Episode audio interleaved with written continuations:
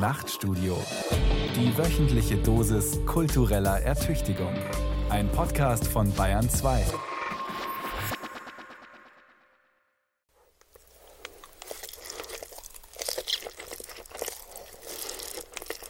Es gibt ein Bild von Edouard Manet.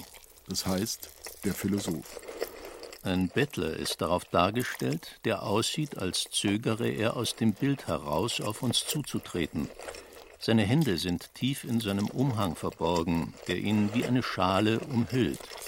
Dies ist der Philosoph. Der Philosoph sieht uns traurig, fast resigniert an, als wäre er gerade im Begriff gewesen, uns etwas zu sagen, das er gleichwohl jetzt wissend lieber verschweigt. Er ahnt, dass wir ihm seine Weisheiten wegen seines schäbigen Äußeren eh nicht geglaubt hätten. Es gibt auf dem Bild keinen Hintergrund und keine Kulisse. Nichts lenkt von dem einzigen Requisit ab, das uns das Bild zur Deutung anbietet. Rechts am unteren Bildrand zu Füßen des Philosophen liegt auf einem kleinen Haufen Stroh etwas zu essen, ein halb Dutzend Austern.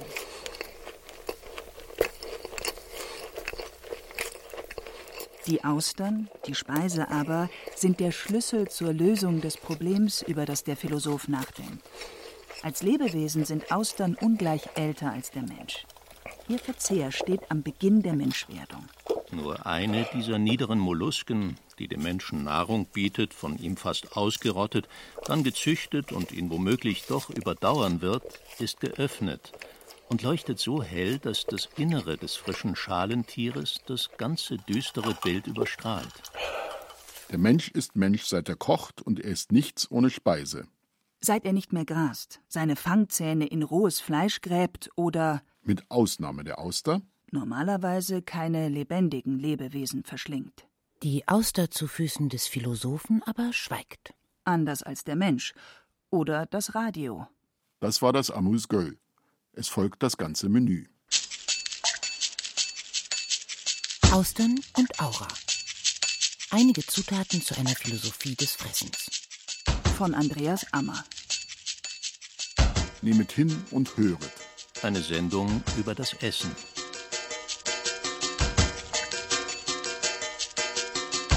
Wir essen, um zu überleben. Der Vorgang des Essens beginnt, indem wir den Mund öffnen.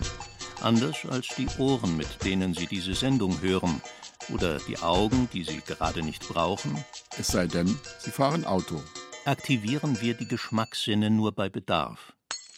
Wir schieben dazu, in kultivierten Gegenden mittels einer Gabel oder Löffel genannten Esshilfe, ein mit mehr oder weniger Aufwand aus dem Naturzustand in den Rang der Speise erhobenes Produkt in unseren Mund hinein, den wir dann wieder verschließen und zu kauen beginnen, worauf parallel als eine erste körperliche Reaktion eine Speichelproduktion beginnt.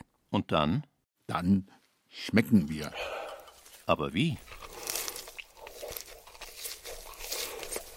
Eigentlich besitzt der Mensch für all die Geschmäcker dieser Welt auf der Zunge nur vier, neuerdings fünf verschiedene Arten von Geschmacksknospen, die da wären süß und sauer, salzig und bitter. In letzter Zeit hat man sich entschlossen, auch Umami als fünften Geschmackssinn anzuerkennen, der in der Mitte der Zunge geschmeckt wird und am ehesten mit fleischig oder würzig umschrieben werden kann. Schärfe hingegen ist, um diesbezüglichen Fragen zuvorzukommen, keine Geschmacksrichtung, sondern eine schwache Schmerzempfindung des Trigeminusnervs. Fangt ruhig schon mal an. Die fünf Geschmäcker führen tief in die animalischen Urgründe der menschlichen Tierart hinab und haben evolutionsbiologisch allesamt ihren Sinn. Salzig, Weist den essenden Menschen auf das Vorhandensein von Mineralien hin. Weil diese in geringen Mengen überlebenswichtig, in größeren aber schädlich sind, reagieren wir wohlwollend auf Salz, aber ziemlich abwehrend auf eine versalzene Speise. süß, Klar, der Zucker. Aus ihm bezieht der Mensch all seine Kraft und Energie. Da er in der Natur weitaus weniger vorkommt als im Supermarktregal und da es in der Natur, so wie sie der Herr eingerichtet hat, nichts Süßes gibt, das giftig wäre, lieben wir diesen Geschmack uneingeschränkt, ganz im Gegenteil zum Bitteren. das in vielen Giftstoffen enthalten ist. Da manche Bitterstoffe aber die Verdauung anregen, haben wir, insbesondere mit Fortgang des Essens, am Ende einer Menüfolge durchaus auch Lust auf einen bitteren Schnaps oder Kaffee. Das Saure schließlich regt einerseits die Produktion von Speichel an und warnt uns obendrein, dass das Obst, das wir vom Baum der Erkenntnis pflücken, noch nicht reif ist und die Milch oder das Bier oder der Wein schon etwas zu vergoren sind, um noch wahrhaft genießbar zu sein. Bleibt Umami. Dass das menschliche Hirn auf Proteine hinweist. Proteine bestehen aus den für uns lebenswichtigen Aminosäuren, deren eine die Glutaminsäure ist, kurz das Glutamat, die Basis aller China-Restaurants. Und des Grana-Käses. Wie sehr die fünf Geschmäcker an das uns lange vergessene Überleben als Tier zurückgekoppelt werden können, daran lässt sich ermessen, welch kreatürliche Prozesse beim Essen vor sich gehen, wenn uns etwas gut schmeckt. Wie sonst nur die Sexualität reichen sie bis ins Innerste unseres Wesens und des Überlebens. Wobei man einige Zeit ohne Sex auskommen kann, aber nur kurzzeitig ohne Essen. Wie aber können aus der Kombination dieser fünf einfachen Geschmacksrichtungen komplexe Geschmackserlebnisse entstehen? Das liegt an der retronasalen Olfaktion. Aha. Wir kommen auf sie zurück.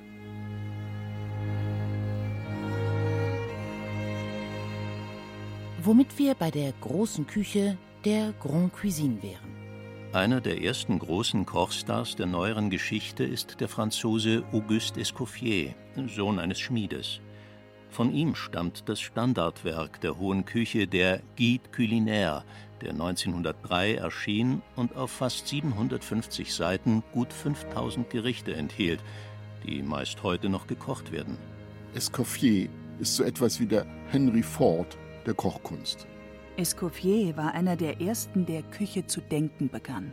Er strukturierte die Arbeitsabläufe in der Küche und führte das heute noch in großen Küchen gebräuchliche Postensystem der Weißen Küchenbrigade ein, jene paramilitärische Ordnung samt Oui, Chef. Das habt ihr drei recht schön gesprochen.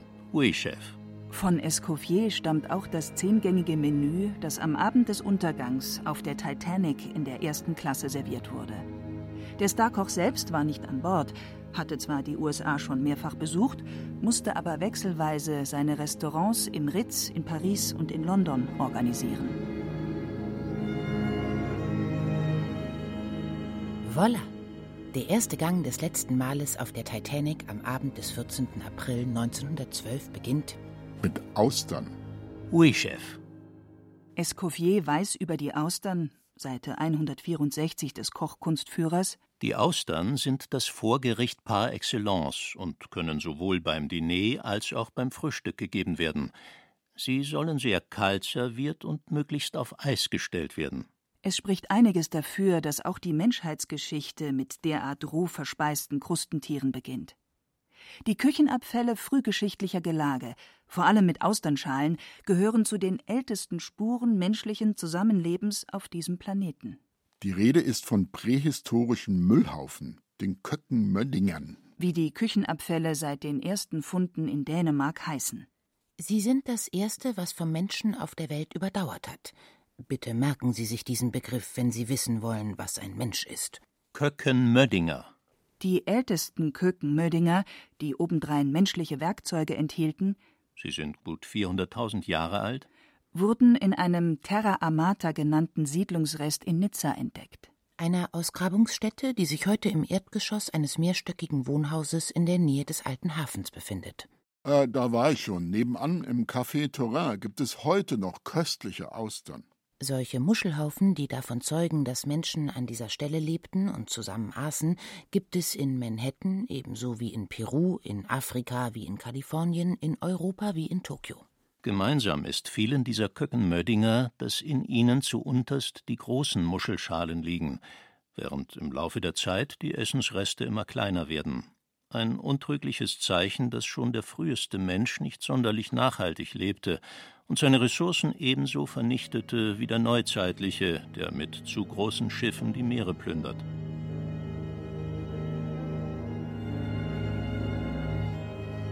Wir kommen zum zweiten Gang vom sinkenden Schiff. Einer Kraftbrühe Olga. Sie enthält außer den bekannten Zutaten einer Brühe neben Rindfleisch und Wurzelgemüse etwas Portwein und kleine in Streifen geschnittene saure Gürkchen. Dazu etwas Sahne von der Gerste, wie auch immer die geht. Möge es munden.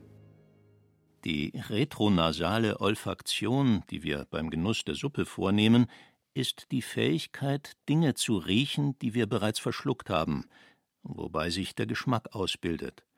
Dabei nehmen wir die wohlriechenden Moleküle wahr, die beim Kauen der Speisen durch die Nasengänge entweichen. Dies geschieht bei warmen Speisen mehr, weshalb uns diese besser schmecken, weil wir sie mehr riechen. Die retronasale Olfaktion geht ganz einfach.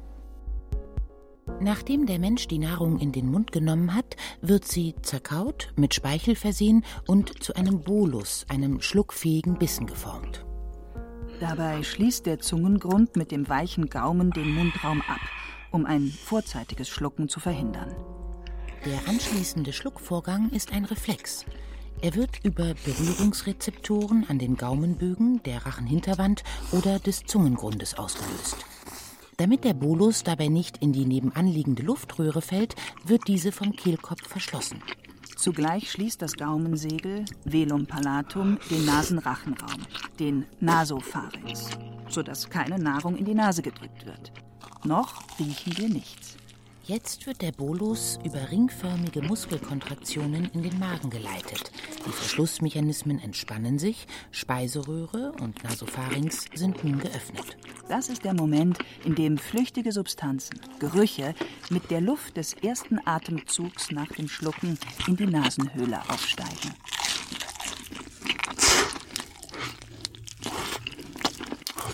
Eine retronasale Olfaktion findet statt. Versuchen Sie es jetzt, wenn Sie ein Stück Brot oder einen Schluck Wein zur Hand haben. Sie werden es nach dem Schlucken riechen. Das erklärt auch, wieso uns Schäume, egal ob als Soße, als Champagner, als Bier oder in der gebackenen Form als Brot, besonders gut schmecken. In den Luftbläschen sind Duftstoffe enthalten, die uns beim Schlucken besonders behagen. Der dritte, sicherlich wohlriechende Gang auf der Titanic bestand aus pochiertem Lachs mit einer zur retronasalen Olfaktion äußerst geeigneten Sauce Mousseline, einer mit Sahne zum Schaum aufgeschlagenen Sauce Hollandaise, diesmal begleitet von einer frischen Gurke. Der Gang macht mich so gar nicht an. Pochieren heißt kurz in Wasser kochen. Das Kochen ist die eine Zubereitungsart von menschlichen Gerichten, sie beruht auf Wasser.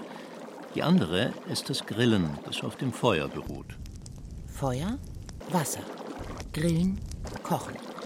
So unterschiedlich wie die Elemente, so unterschiedlich sind nicht nur die Geschmäcker, die mit diesen beiden grundlegenden Zubereitungsarten gebildet werden.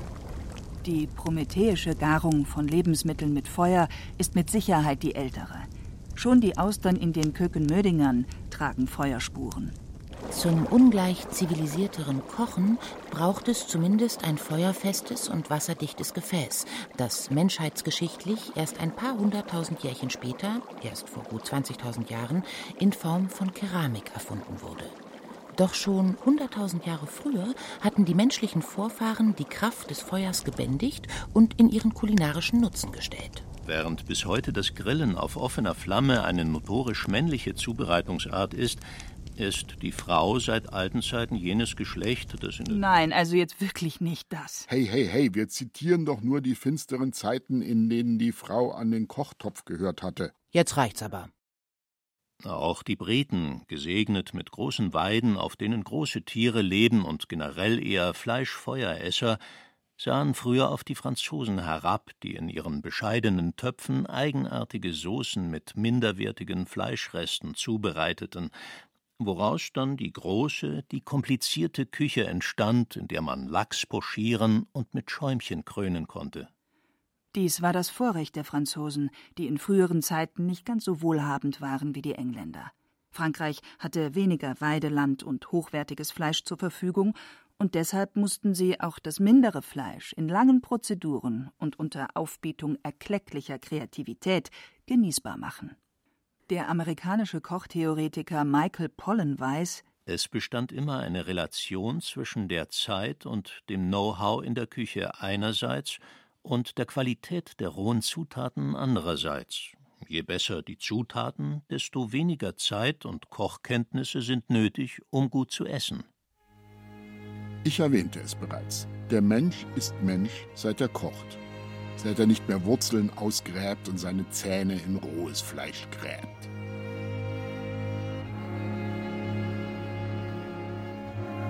Halb gegrillt, halb roh, halb gekocht, kommt der vierte Gang auf der Titanic auf den nobel gedeckten Tisch.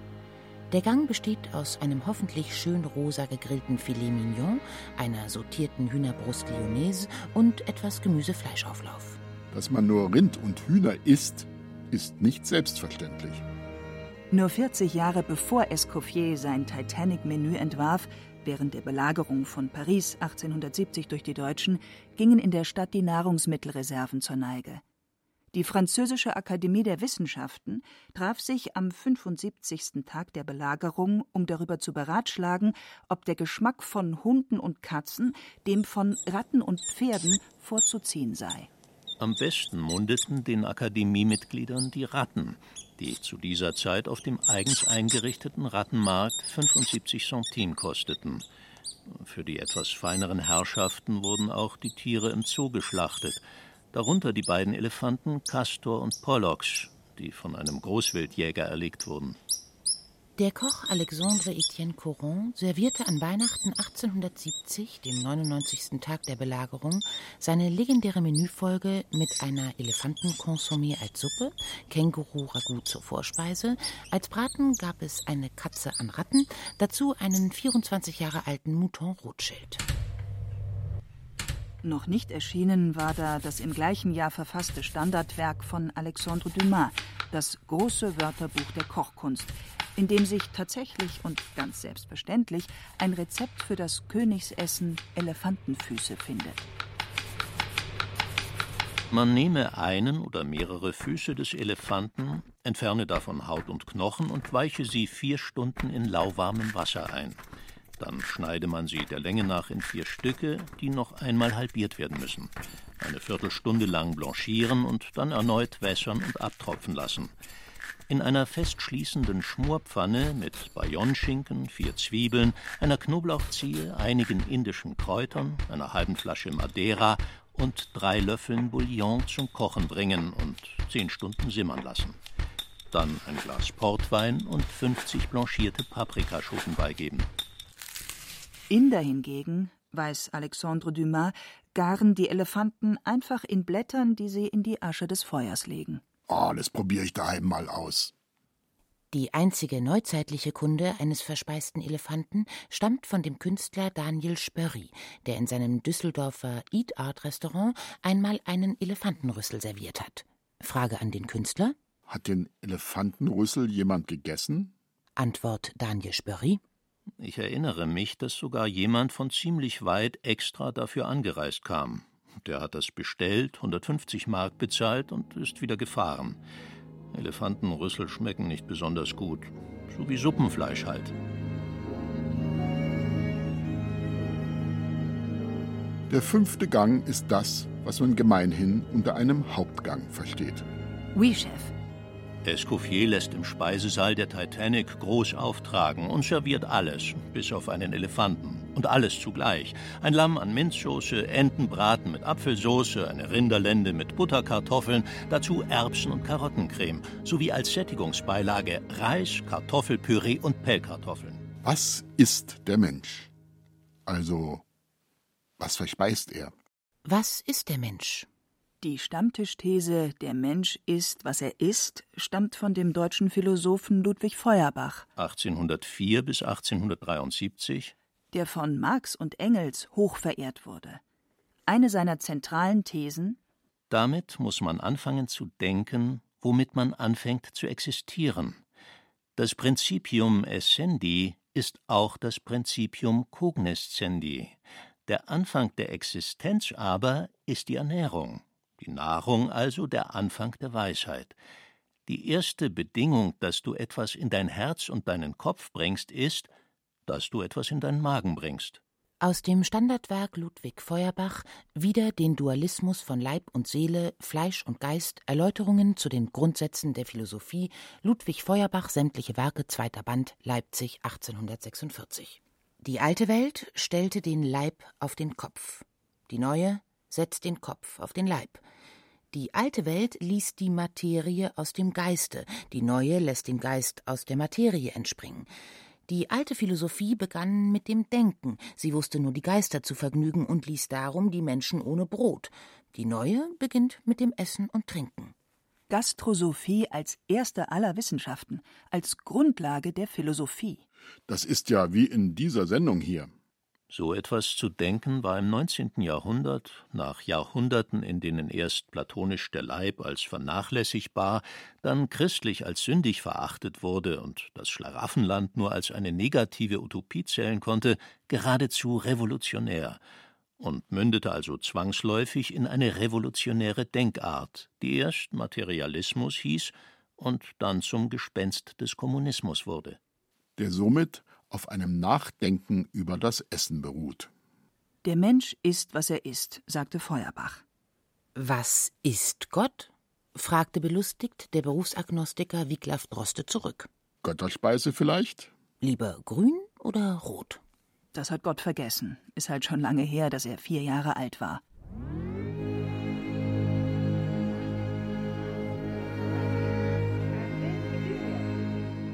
Womit wir nach diesem schwer verdaulichen Gang schon beim Punsch Romania von Escoffier sind. Dieser besteht aus zerstoßenen Eiswürfeln, die dekadente Küchenchefs sich von arktischen Eisbergen kommen ließen, von denen einer gerade auf die Titanic zusteuert. Außerdem aus Zuckersirup, Champagner, natürlich etwas Weißwein, Orangen- und Zitronensaft, weißem Rum und einem Orangenschalenkringel zum Garnieren. Was dieser säuerliche Champagnerpunsch mit dem namensgebenden Rumänien zu tun hat, bleibt mir schleierhaft. Oui, Chef! Fest steht jedoch, dass Speisen, wie sonst nur die Sprachen, den Unterschied zwischen Völkern markieren. Die Deutschen beispielsweise sind, seit dem Zweiten Weltkrieg, für Briten und GIs nur die Krauts, die Krautfresser. Was darauf beruht, dass dieses Gericht in Dosen im Ersten Weltkrieg zur Marschverpflegung der Deutschen zählte woraus einen Weltkrieg und eine Jugendrevolte später auch der Krautrock als ein Schimpfwort entstand. Das sich weitere 50 Jahre später inzwischen zum Adelstitel gewandelt hat, obwohl die Mitglieder der Band, die sich nach einer Lebensmitteldose benannte, dieses Lebensmittel womöglich gar nicht mochten. Wir hören die frühen Can mit dem Titel Soup.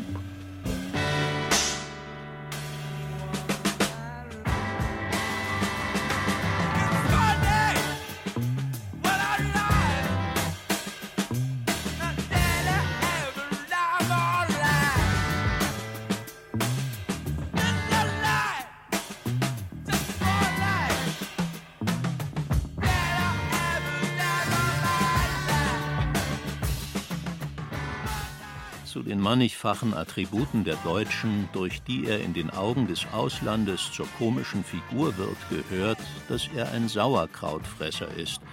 Nach Meinung dieser Menschen das auffallendste Zeichen einer höchst primitiven Kochkunst. Jammerte Professor Dr. Fritz Eichholz schon 1941 in seinem Standardwerk Sauerkraut und ähnliche Gärerzeugnisse.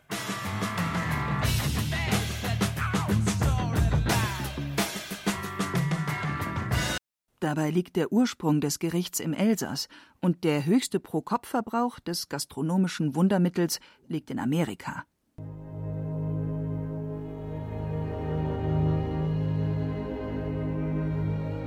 Nach dem rumänischen Punsch, einem typischen Zwischengang, zieht Escoffier im siebten Gang noch einmal etwas an. Er serviert eine gebratene Taube mit Brunnenkresse, die folgendermaßen zuzubereiten ist. Siehe Seite 569 der Kochkunstschule. Die Taube bei lebhaftem Feuer in der Kasserolle oder am Spieß braten. Bratzeit in der Kasserolle 20 Minuten und am Spieß 25 Minuten. Tauben werden heutzutage wie Elefanten eher weniger serviert. Dass Gerichte sich historisch verändern, leuchtet ein. Wie sehr das der Fall ist, mag trotzdem verwundern. Nehmen wir zum Beispiel die gewöhnliche Tomate. Typisch italienisch? Ein Nationalheiligtum wie die Spaghetti Pomodoro? Mitnichten. Ein Gewächs aus dem Garten Eden, der Paradiesapfel oder auch der goldene Apfel, der Pomdoro, Pomodoro. In Europa ein Neophyt, von den Mayas Tomatl genannt. Die Tomate war bis zum 18. Jahrhundert nur als Zierpflanze gebräuchlich. Sie kam über die Kanarischen Inseln aus Südamerika nach Europa, wo das Gewächs in freier Natur nicht vorkommt. In Italien wurde sie, so viel ist erforscht, erst im Jahr 1544 von einem gewissen Pietro Andrea Matteotti als Arzneimittel erwähnt. Noch im 17. Jahrhundert beschreibt ein italienischer Arzt das Gewächs als ein merkwürdiges und fürchterliches Zeug, das nur wenige unvorsichtige Menschen bereitwillig verzehren. Für den Verzehr taugt sie nicht. Allein zur Zierde kann man wohl versuchen, sie zu haben. Die quasi staatengründende Begegnung der Tomate mit der Pasta fand erst in der ersten Hälfte des 19. Jahrhunderts in Neapel statt. Es dauert noch gut 100 Jahre, bis 1863 zwei Forscher feststellten, dass die Tomate in Neapel in keinem Gericht mehr fehlt. 1873 wurde sie dann in Wien auf der Weltausstellung präsentiert. 1900 zum ersten Mal auf den Naschmarkt verkauft. Die Weltherrschaft der Tomate war nicht mehr aufzuhalten. Die rote Frucht dürfte das einzige Gemüse sein, das Star in einem eigenen Horrorfilm geworden ist. The nation is in chaos. Death and destruction sweeps the country. Foursquare Productions presents perhaps the funniest film ever made. Der Angriff der Killer-Tomaten von John DiBello ist 1978 erschienen. In einem amerikanischen Labor haben sich die Tomaten zu intelligenten Monstern entwickelt, die Menschen fressen und bald das gesamte Land mit ihrer fleischig roten Gefahr bedrohen. Attack of the killer tomatoes. Attack, of the killer tomatoes. You've never seen a film like it. This is the incredible story of the world's ultimate disaster. Vicious man-eating tomatoes grow to monstrous proportions.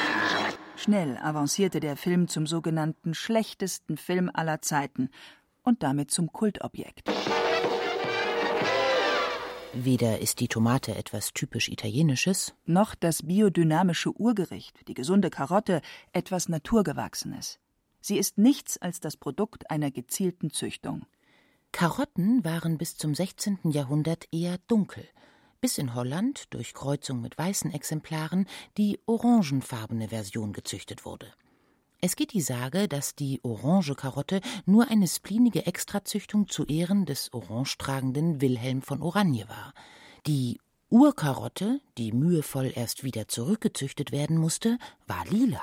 Apropos lila. You heard of the purple rain, and you've heard of the purple haze. But have you heard about the purple stew? As the old saying goes, some days you eat the bear, and some days the bear eats you. Here's a song about a guy who finds himself about to be served up as the main course. Stew meat. Purple Stew by Thurston Harris. I was uh, strolling through the jungle the other day. Came across some purple people eaters along the way. They took me and threw me in a great big pot. Der Geschmack befindet sich auf halbem Weg zwischen Ekel und Genuss. Das Kochen überführt die Zutat, vor der es uns ekelt. Rohes Fleisch, roher Fisch. Oder die schlicht ungenießbar oder gar giftig ist. Rohe Kartoffel, rohe Bohnen. In den Bereich des Essbaren. Am Nullpunkt der Gastronomie steht der Ekel. Er ist gleichsam das widerliche, unberührbare Zentrum, von dem ihre delikatesten Diskurse ausgehen. Es liegt ein exquisiter Kadaver im Herzen oder im Magen der Gastrosophie. Schreibt Ulrich Raulf in der Abhandlung Chemie des Ekels und des Genusses.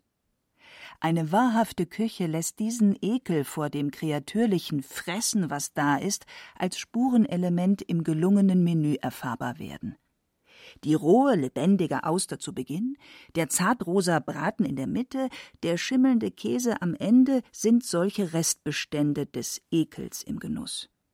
Das Gekochte, das Schmackhafte ist der Schwebezustand zwischen Extremen. Die Nahrung stellt sich dem Menschen in drei wesentlichen Zuständen dar. Sie kann roh, gekocht oder verfault sein. Schrieb Claude Lévi-Strauss in seiner Mythologica und leitete aus dem Unterschied zwischen dem Rohen und dem Gekochten den ganzen Strukturalismus ab. Andererseits ist der Mensch das einzige Lebewesen, dem Essen nicht nur schmecken muss, das Essen nicht nur nach Nährwert und Unschädlichkeit beurteilt, sondern für den das Essen siehe Tauben, Hunde, Ratten, Innereien auch, wie es Claude Lévi-Strauss ausgedrückt hat, gut zu denken sein muss. Das Kochen ist ein Vorgang, der entgegen anderer lebenserhaltender Vorgänge wie die Sexualität in der Natur nicht vorkommt. Auch deshalb gilt von Anfang an das Kochen als der Zustand der Kultur, als Inbegriff des Menschseins. Einige Anthropologen behaupten, das Wachstum des Gehirns, unser Organ mit dem höchsten Energiebedarf, sei nur durch gebratenes Fleisch und gekochtes Gemüse ermöglicht worden.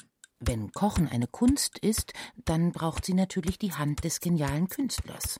Der deutsche Kochkritiker Jürgen Dolasse spricht vom Gericht nur als einem kulinarischen Werk.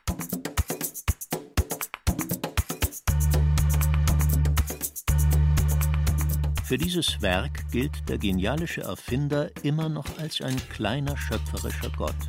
Deren größter war in den letzten Jahrzehnten der katalanische Koch Ferran Adrià, der nicht nur mit seiner Einladung zur Documenta 12 2007 nach Kassel in den Rang eines genialischen Künstlers aufstieg, sondern der stets auch mit Büchern wie Food for Thought deutlich machte, dass er Kochen durchaus als eine geistige, künstlerische und nicht als eine handwerkliche Tätigkeit ansah.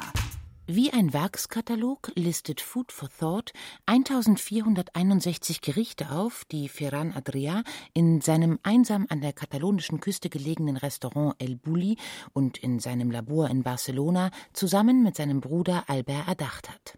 Punkt 1 des Küchenmanifestes von Ferran Adrià Die Küche ist eine Sprache, mit deren Hilfe Harmonie, Kreativität, Glück, Schönheit, Poesie, Komplexität, Magie, Humor, Provokation oder Kultur ausgedrückt werden können. Von Geschmack steht da nichts, aber einiges von Verstand. Punkt 9.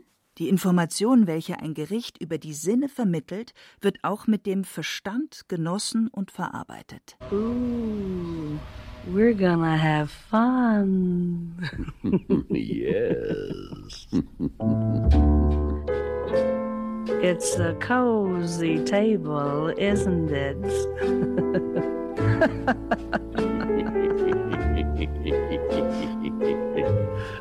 I like it too. yes, I do like it.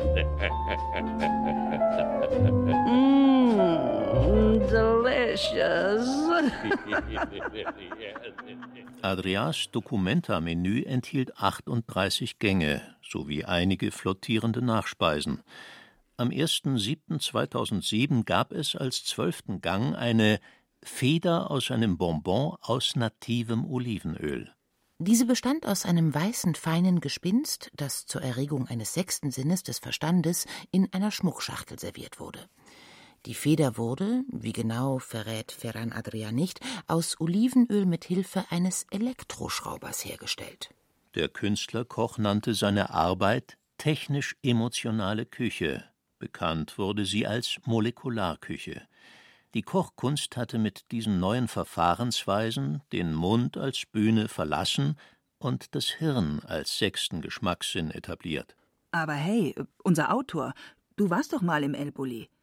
What have you seen, my blue-eyed son? Ah, ich war da nur für ein Interview. Zu essen bekommen haben wir ähm, nichts. Es wurden nur andauernd Speisen, die für den El Bulli-Katalog fotografiert wurden, an uns vorbeigetragen. Gar nichts gab's zu essen? Ähm, ein Espresso, der kam aus einer billigen Maschine und war auch nicht besonders gut. Oh, this is so contemporary, contemporary. So zeitgemäß das auch alles klingt. Die Molekularküche löste nur ein Konzept ein, das gut ein Dreivierteljahrhundert früher erfunden wurde. Genau am 28. Dezember 1930 erschien in der Turiner Zeitung Gazzetto del Popolo mit dem gehörigen avantgardistischen Furor das Manifest der futuristischen Küche, das die künstlerische Revolutionierung der Küche forderte.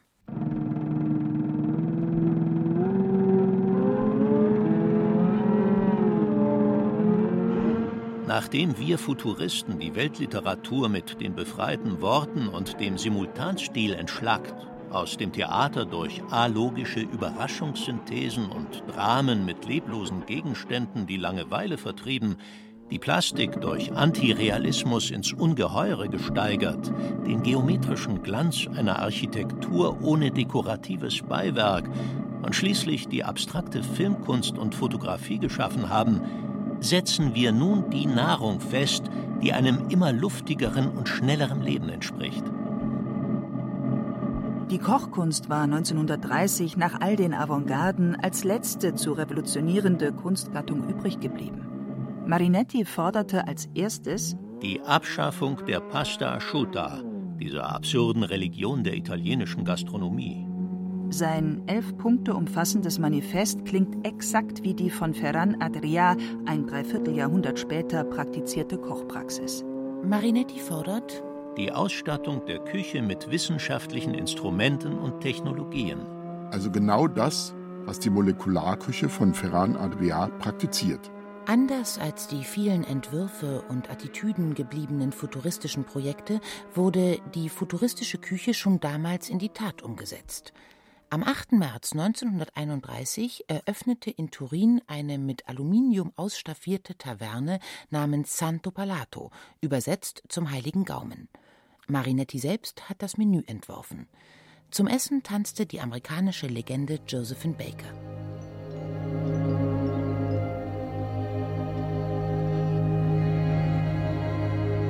Nur 19 Jahre vorher hatte Escoffier an Bord der Titanic als vorletzten Gang eine Gänsestopfleberpastete mit Sellerie serviert. Marinetti serviert hingegen sämtliche Fontänen, gefolgt von einem Alkoholkarussell und Spontanvorspeisen. Dann sogenannte Appetitanreger und darauf veränderliche Vorreden. Ganzreis und Nahrungsinseln. Ein Gericht namens Äquator und Nordpol, gefolgt von der Luftspeise als Überraschung, einem Hühnchen aus Stahl, der legendären Fleischskulptur. Sie besteht aus einem zylindrisch aufgebauten Kalbsbraten, der mit elf Sorten Gemüse gefüllt wird. Alles wird von einer Honigschicht umschlossen und von einem dreifachen Wurstring gestützt, der auf drei vergoldeten Hühnerfleischkugeln sitzt. Weiter eine Maschine zum Kosten sowie ein Frühlingsparadox. Als abschließenden 13. Gang etwas elastiksüß, Dufteinsätze, Poligetränke und Geräusche aus ganz Italien. In seinem Standardwerk La Cucina Futurista hat Marinetti zusammen mit dem Luftmaler Filea die meisten dieser Rezepte der Nachwelt erhalten. Eine andere kulinarische Erfindung der Zeit hatte welthistorisch allerdings einen weit größeren Erfolg.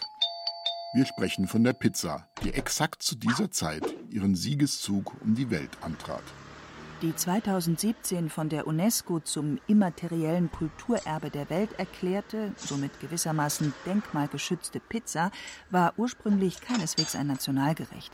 Sie war eine lokale Kreation des späten 19. Jahrhunderts und man kannte sie, bevor sie ihre kulinarische Weltherrschaft antrat, lange Zeit nur um Neapel herum. Die heute durch eine Marmortafel an der Pizzeria Brandi in Neapel beglaubigte, aber inzwischen widerlegte Anekdote will, dass dort die erste Pizza Margherita am 11. Juni 1889 von Raffaele Esposito gebacken wurde. Ist die Geschichte auch erfunden, so war ihre Wirkung doch epochal. Nothing beats a piece of pizza out in Laguna. I get my tuna, fish. I met a gal in Tucumcari, and she's the one I plan to marry. Now she was fat and not good looking, but when she started cooking, mm, mm, mm, I'm such a hungry man. Durch italienische Auswanderer reiste die Pizza im 20. Jahrhundert zunächst nach Amerika, in all die Little Italys der Vereinigten Staaten und erst von dort aus um die Welt und zurück nach Europa. In Deutschland wurde die erste Pizza nachweislich erst am 13. Oktober 1937, also sogar noch nach der futuristischen Erfindung der Fleischskulptur, während der siebten internationalen Kochkunstausstellung in der Frankfurter Messehalle serviert. Als Erläuterung hatte der Mannschaftsleiter des faschistischen Köcheverbandes Rom, Obizio Bonetti, die Formulierung gewählt: belegter Brioche-Teig überbacken. Die erste deutsche Pizzeria wurde gar erst im März 1952 von Nicolino de Camillo in Würzburg eröffnet. Wir lernen aus der Geschichte der Pizza, Erstens, die kulinarische Internationalisierung, die sich in ihr manifestiert, ist postkolonial und jüngsten Datums. Zweitens, auch Gerichte haben eine Geschichte und sind beileibe keine unumstößliche Konstante der Menschheit. Ja, mehr noch. Bis Anfang der 70er kannte man in Deutschland nicht einmal den Inbegriff der weltweiten Schnellküche, den Hamburger. McDonald's führte ihn mit seiner ersten deutschen Filiale am 4. Dezember 1971 im vorolympischen Bayern ein. Da ging ich immer mit den Mädels aus der Klasse hin. Die neuen Bundesländer mussten gar bis 1990 auf diese Segnung des Internationalismus warten. Auch das eine Geschichte von Fernweh, Sehnsucht, Aneignung und Kolonialisierung. Und was aß währenddessen Walter Benjamin, jener Philosoph, der immer die Revolution im Alltagsgegenstand und die Aura im Profanen findet, in Italien?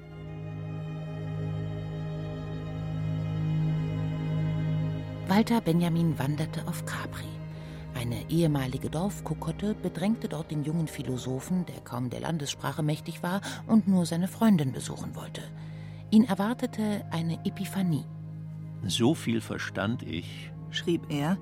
Es war eine Aufforderung, bei ihrem Mittagessen mitzuhalten. Augenblicks fühlte ich, dass es zum Gehen zu spät war.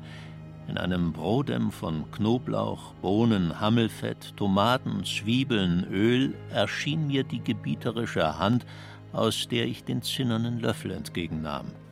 Der erste Eindruck des Gerichtes auf den Philosophen scheint nicht sonderlich appetitanregend gewesen zu sein. Aber dann. Nun meint ihr wohl, dies schluckend müsse mich der Ekel gewürgt haben. Wie wenig wisst ihr von der Magie der Speise, und wie wenig wusste ich selbst davon bis zu dem Augenblick, von dem ich hier spreche. Erst es zu riechen, dann aber davon gepackt, gewalkt zu werden, ganz und gar, von Kopf zu Fuß, von dieser Speise durchgeknetet, von ihr wie von den Händen dieser alten Hure ergriffen, gepresst und mit ihrem Safte dem Saft der Speise oder dem der Frau, das hätte ich nicht mehr sagen können, eingerieben zu werden.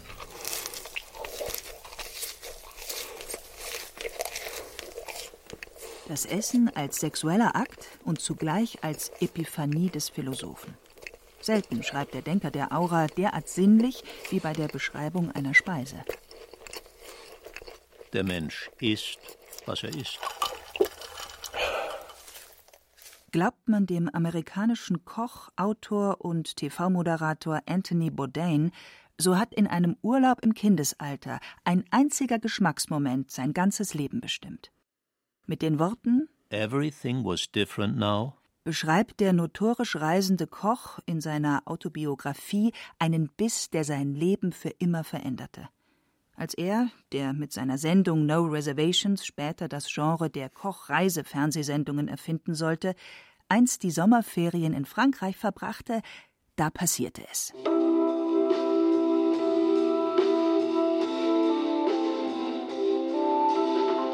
Es war der Sommer, in dem in den französischen Jukeboxen Procol Harums A Whiter Shade of Pale lief und er mit seinen Eltern zu einem Ausflug auf einen Austernkahn eingeladen wurde.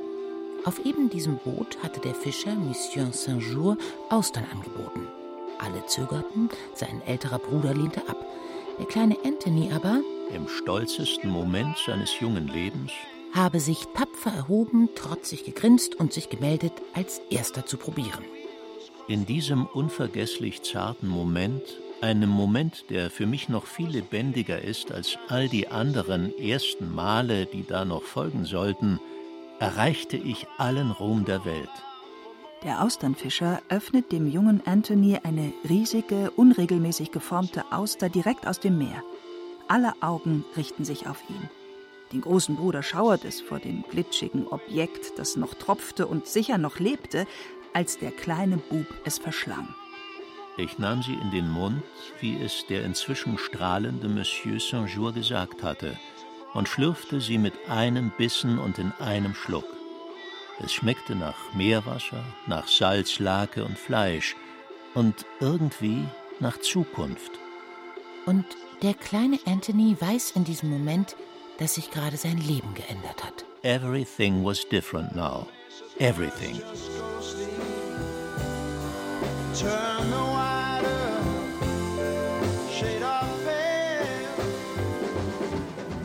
Für Bourdain war es eine Initiation. Ein Biss verändert sein ganzes Leben, verzaubert die Welt. Ein neuer Mensch ward geboren. Ich war irgendwie zum Mann geworden. Ich hatte ein Abenteuer bestanden, die verbotene Frucht probiert. Und alles, was in meinem Leben dann noch folgte, all das Essen, die lange und oft selbstzerstörerische Jagd nach dem nächsten Ding, egal ob es Drogen oder Sex oder irgendeine andere Sensation war, es würde alles nur von diesem einen Moment abstammen. And the truth is plain to see. But I wander through my playing cards.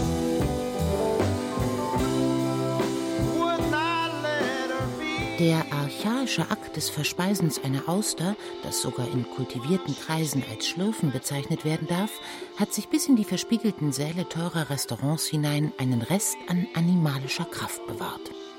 Er hat eine Aura. Austernessen bleibt ein barbarischer Akt in noblem Ambiente. Ein Lebewesen verschlingt ein anderes Lebewesen bei lebendigem Leib. Das Lebendige der Auster ist, abgesehen von den heute zumeist obskuren Zubereitungsarten des Wesens, die Conditio sine qua non des Verzehrs. Der Satz Diese Schalentiere müssen zum Zeitpunkt des Verkaufs lebend sein steht statt eines Haltbarkeitsdatums auf den Holzkisten, in denen die Muscheln aus ihren Herkunftsgewässern in die Delikatessläden der Welt geliefert werden. Eine Auster ist das perfekte Gericht.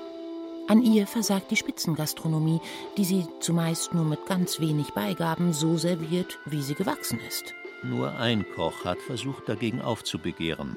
Der Italiener Massimo Bottura, mehrmals zum besten Koch der Welt gewählt, serviert in seinem Restaurant Osteria Francescana in Modena eine Auster, die kaum etwas von einer Auster hat, sondern nur exakt wie eine aussieht.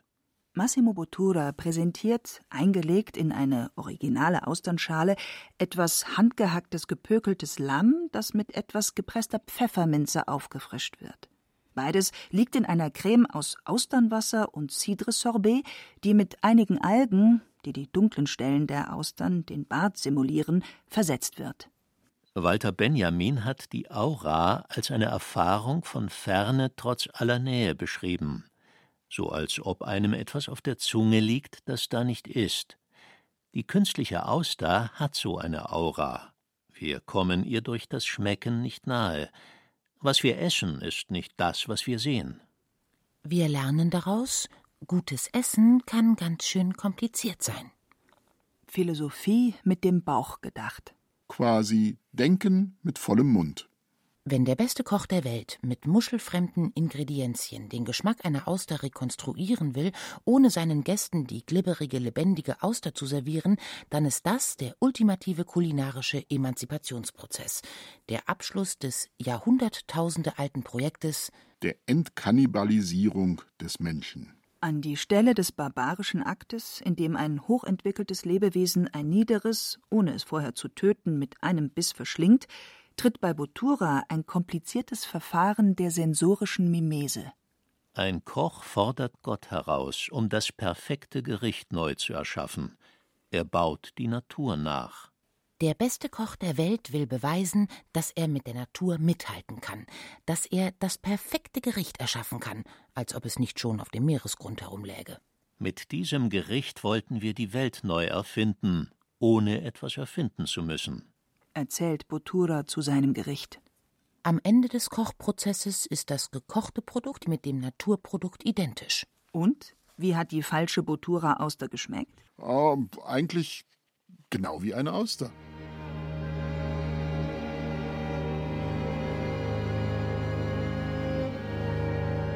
Der erste Gang des letzten Menüs auf der Titanic waren Austern. Das letzte, was in der ersten Klasse der Titanic im holzgetäfelten Speisesaal aufgetischt wurde, war ein Waldorfpudding. Dazu ein Pfirsich in Gelee Chartreuse, ein paar Schokoladen- und Vanilleeclairs, danach französische Eiscreme.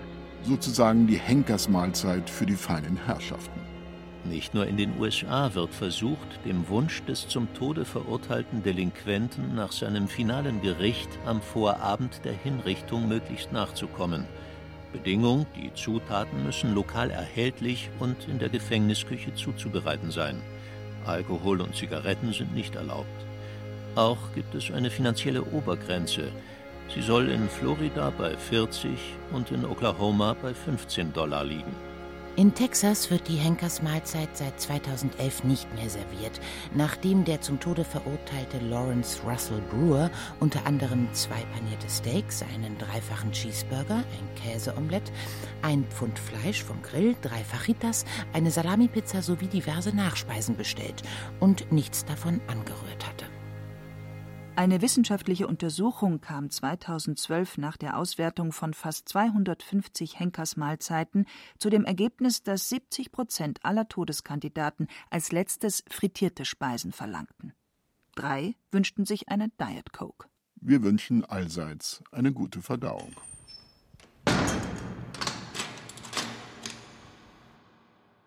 Beim Untergang der Titanic starben 1400 Menschen. Einige Passagiere der ersten Klasse retteten sich in das sogenannte Geldboot, das, obwohl es 40 Passagiere hätte aufnehmen können, nur zwölf Menschen, darunter fünf von Escoffier, wohlgenährte erste Klasse Speisende und sieben Crewmitglieder gerettet hat. Es geht die Sage, dass einer der reichen Passagiere die Besatzung bestochen habe, damit sie sich schnell von der Titanic entfernen und keine weiteren Überlebenden bergen sollten, um sich in Sicherheit zu bringen.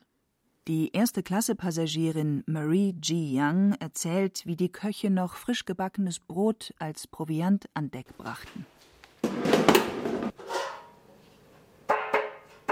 Vielleicht noch einen Espresso zum Abschluss? Oder das, was Walter Benjamin angesichts eines morgendlichen Kaffee Creme notiert hat. Und was nimmst du mit diesem Kaffee nicht alles zu dir? Den ganzen Morgen, den Morgen von diesem Tag, und auch den Verlorenen des Lebens.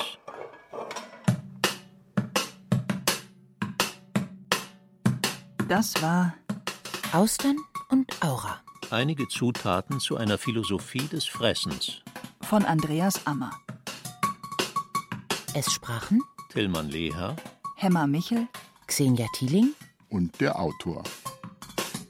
Regie derselbige. Technik Roland Böhm. Redaktion Martin Zein.